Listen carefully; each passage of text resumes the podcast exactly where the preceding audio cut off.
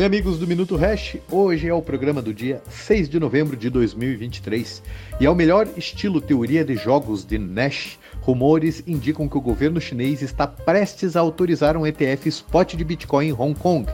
Afinal, se os americanos vão ter e existe o risco do valor do Bitcoin exponenciar, como poderia a China, que já baniu o Bitcoin em sua mineração aproximadamente uma dúzia de vezes, ficar de fora desta farra?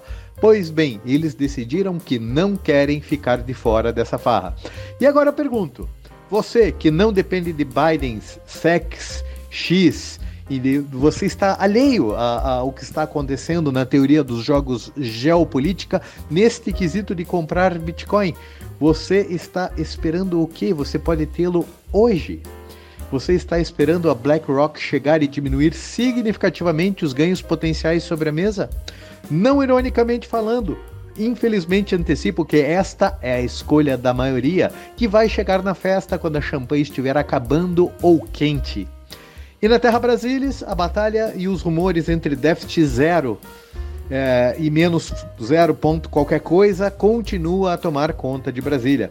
Sejam honestos consigo mesmos e admitam, não há a menor possibilidade de um governo esquerdista cumprir com as promessas que faz.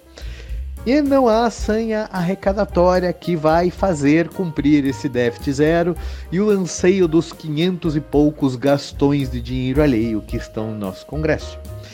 No geral, no mercado de criptomoeda, o bom humor predomina desde a semana passada. Sintomas como altcoins pipocando para cima, semana passada foi a Solana, essa semana começamos com o XRP, costumam ser indicador de início de bull market. Cautelosamente otimista, gosto de acreditar nesta possibilidade, mas lembro a todos que não existem garantias. Estamos tomando aquela peia desde 2021. Pode ser que estejamos vendo uma luz no fim do túnel que não seja uma locomotiva vindo em direção contrária. Boa semana a todos, grande abraço, fiquem muito bem.